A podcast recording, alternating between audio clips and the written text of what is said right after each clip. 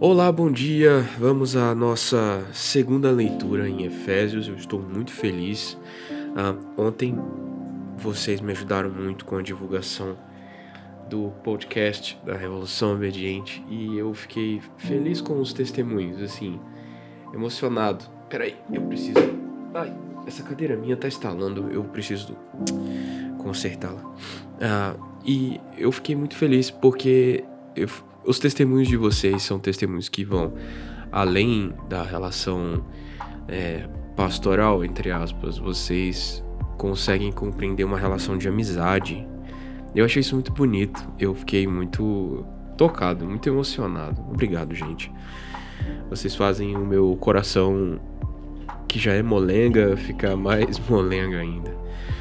Mas nessa segunda leitura, eu queria apresentar alguns dados é, históricos a respeito da cidade de Éfeso e como isso ah, talvez tenha influenciado os assuntos que Paulo abordou na carta. Embora eu ache que a carta aos Efésios é uma carta que funciona para toda a igreja. Eu falei ontem que eu não sabia qual era o propósito da carta de Paulo aos Romanos. Às vezes, conversar com os irmãos não precisa necessariamente ter uma função instrumental ou algum tipo de é, algum tipo de propósito muito missional.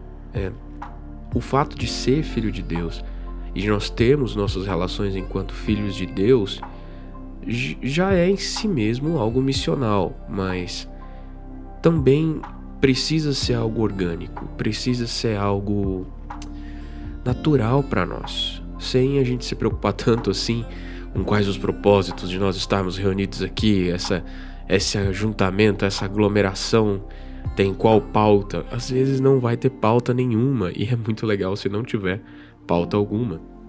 Mas eu, na verdade, é, falei que Romanos não tinha um propósito específico nesse sentido, que Romanos não tinha uma pauta só.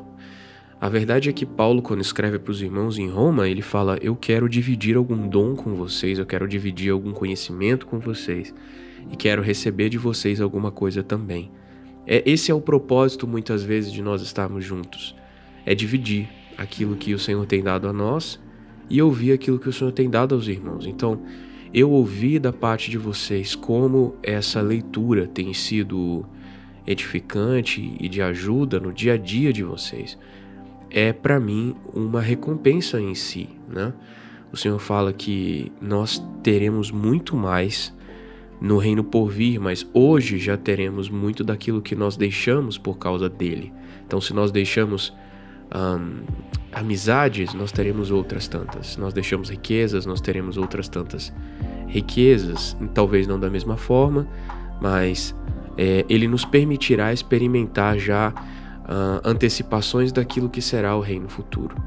Mas a gente leu ontem até aqui, ó. Eu, Paulo, apóstolo de Cristo Jesus, pela vontade de Deus, escrevo esta carta ao povo santo, em Éfeso, seguidores fiéis de Cristo Jesus.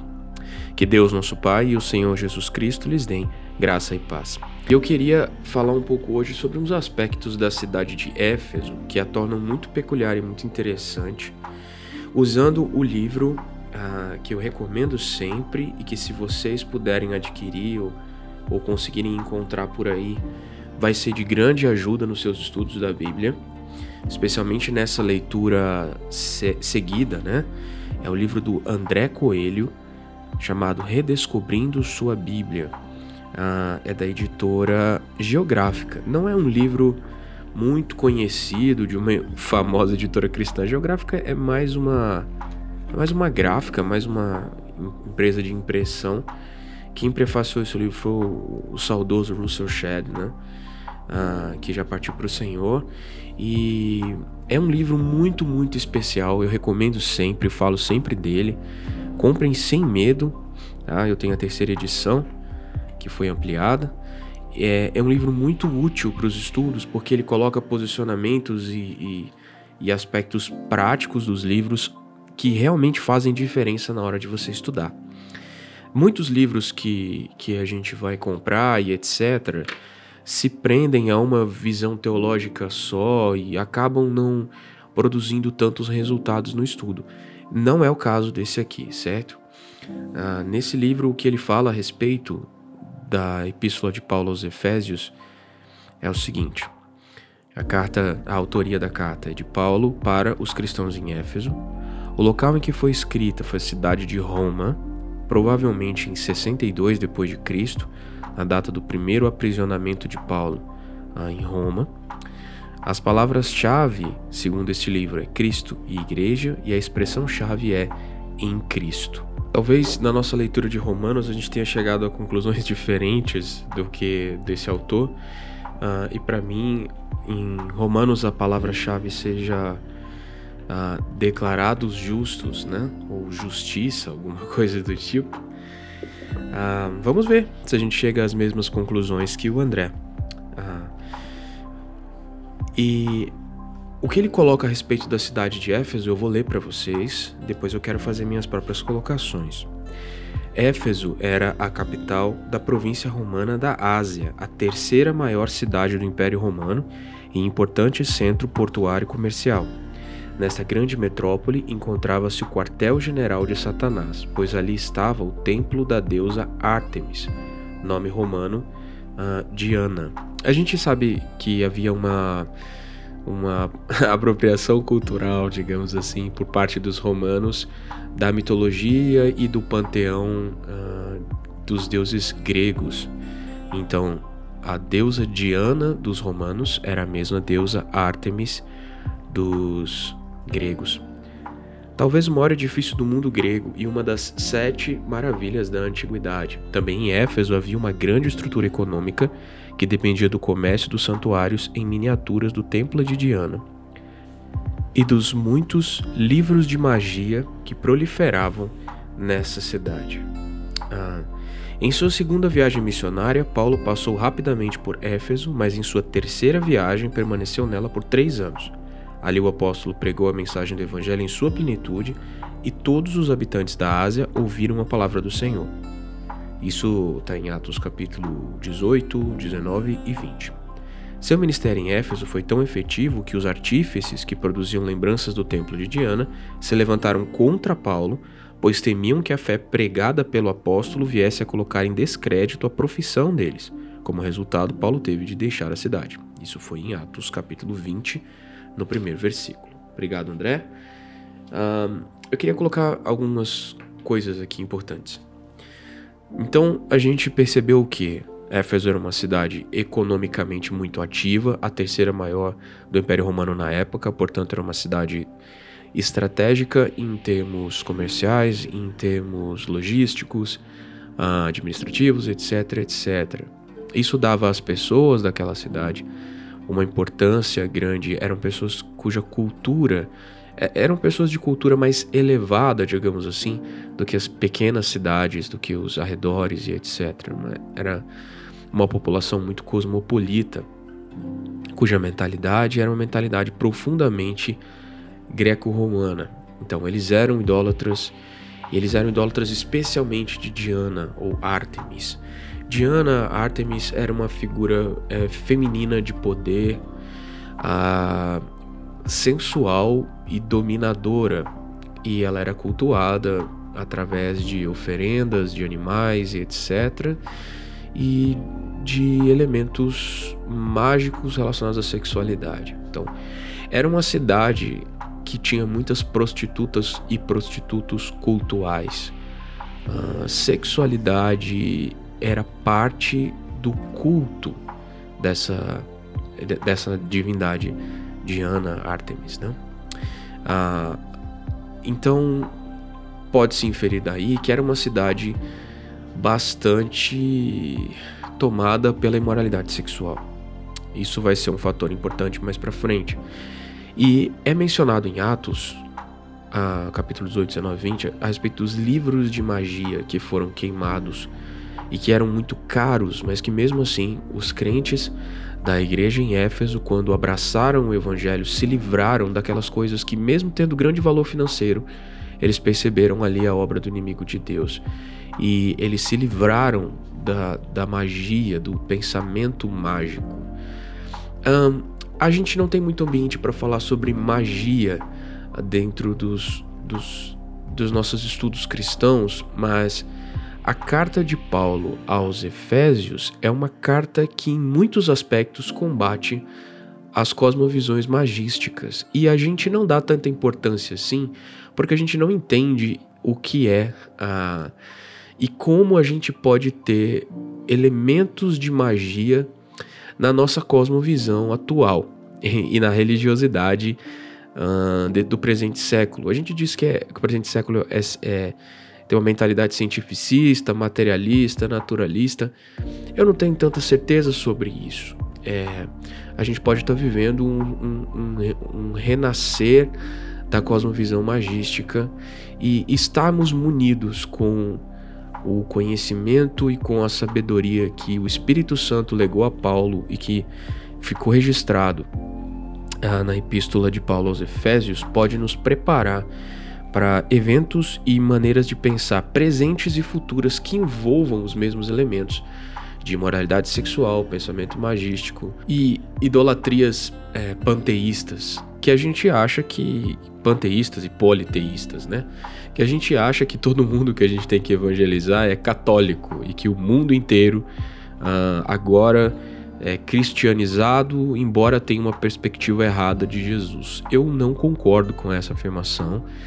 E, sinceramente, creio que o Senhor está nos permitindo estudar e nos aprofundar no, no conhecimento das Escrituras para nos preparar, para que a nossa mente não seja enganada pelos artifícios sutis é, desse tipo de conhecimento.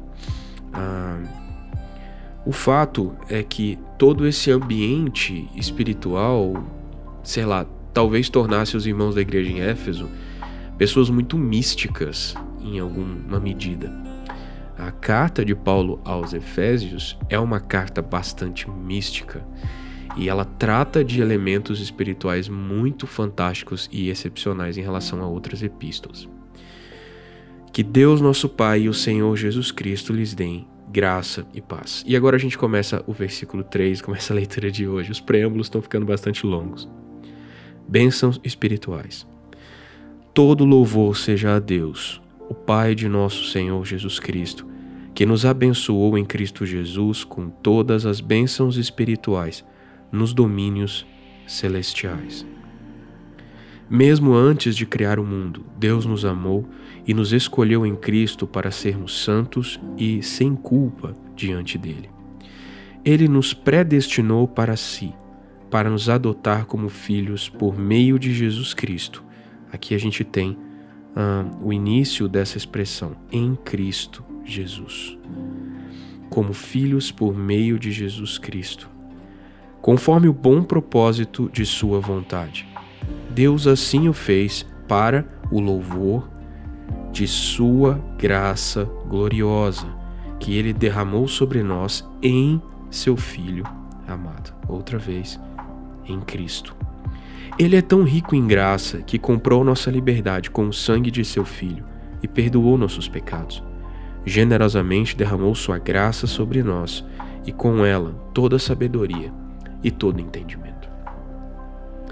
Paulo começa a sua, a sua conversação com os Efésios com um louvor ao Senhor.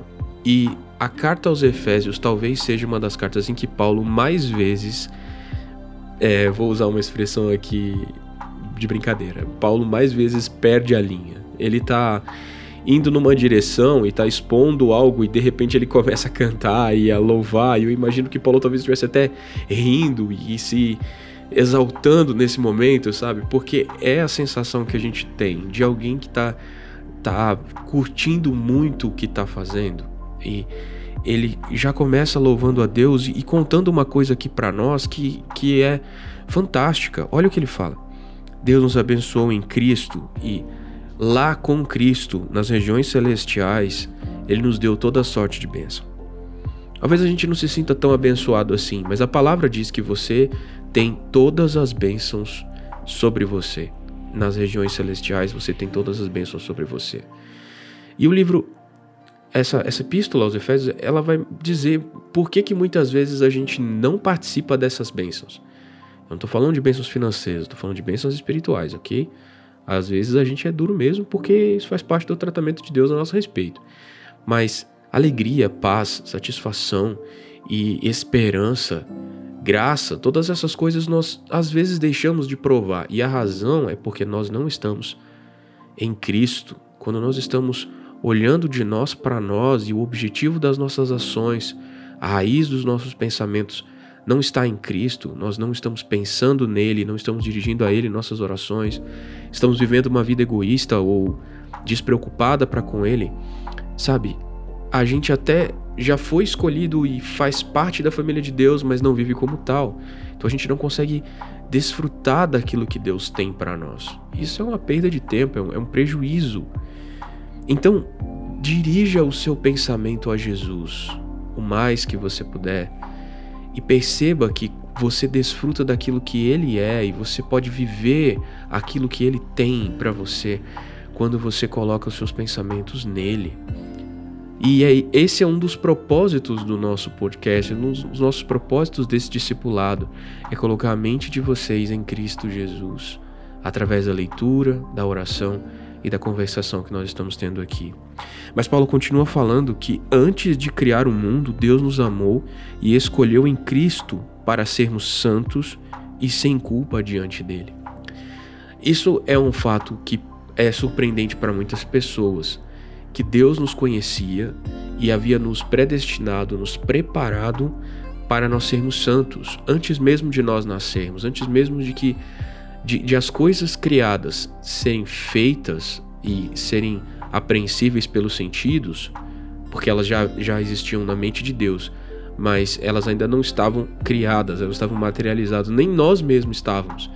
E Deus já tinha um projeto a nosso respeito, e esse projeto era um projeto de santidade e de justiça. Esse é um fato pelo, pelo qual você deve louvar a Deus. Deus, eu quero te louvar porque você me amou antes de fazer todas as coisas me escolheu antes de fazer todas as coisas, me preparou uma vida de santidade antes mesmo que as outras coisas fossem feitas, e preparou para mim justiça em Cristo antes mesmo que as outras coisas fossem feitas. O amor e o pensamento de Deus estava dedicado a pessoas como eu e você antes mesmo da criação. Isso é um fato impressionante e fantástico e misterioso e que nós não somos capazes de entendê-lo na totalidade, mas uma coisa nós podemos fazer: louvar. Deus, eu não sei como e nem porquê, e eu não vou ficar perguntando muito por que é que você me escolheu, porque eu posso me decepcionar com a resposta, mas uma coisa eu quero é, fazer. Eu quero louvar o seu amor e a sua graça sempre que me for possível. Eu quero lembrar e louvar que você me amou e me escolheu em você antes da fundação do mundo. Isso é fantástico. Mas ok. Mesmo antes de criar o mundo. Cara, como isso é motivo de louvor, como isso é, é, uma, é uma graça transcendente. Ele nos predestinou para si. Ele nos predestinou. Predestinar é exatamente o que você está acreditando que é. É dar um destino de antemão. É ter um destino para algo ou alguém antes mesmo desse destino ser necessário. Predestinar. Você tem um destino. Algumas pessoas talvez fiquem se perguntando assim: um, para que, que eu fui feito? Para que, que eu existo? Ou eu não sei muito qual é meu propósito na vida. Eu não sei também, não sei te responder isso, mas uma coisa eu sei. O seu propósito, o seu destino, a sua existência está escondida em Deus e Ele fez você e predestinou você para algo. E ao contrário de que algumas pessoas pensam, e até mesmo dizem e afirmam: ah, eu, eu nasci para sofrer, ou eu vim ao mundo só para experimentar a dor. E eu já vi algumas pessoas dizerem isso. Não, se você está ouvindo a mensagem do Evangelho e seu coração reage a ela, ou seja, você crê na mensagem do Evangelho, você faz parte desses que foram chamados para, cara, para ser adotados como filhos. Deus não estava ignorando a condição de pecado em que nós íamos nos encontrar após a queda. Em absoluto, ele não estava. É, Deus não passou um pano para o pecado, como a gente falou em Romanos. Ele sabia da nossa desobediência, sabia da dureza do nosso coração, sabia dos pecados que a gente cometeria em Adão e aqueles que a gente cometeria em nós. Que Adão, como nosso representante, pecou por todos nós e nós, como continuação do legado de Adão, pecamos por todos também. Mas, mas, Deus, sendo rico em misericórdia, mas Deus nos amando de antemão, ele preparou justiça para nós em Cristo Jesus e santidade para nós em Cristo Jesus. De forma que nós só podemos louvar a Deus. Deus fez isso, Deus fez assim para o louvor da sua graça gloriosa.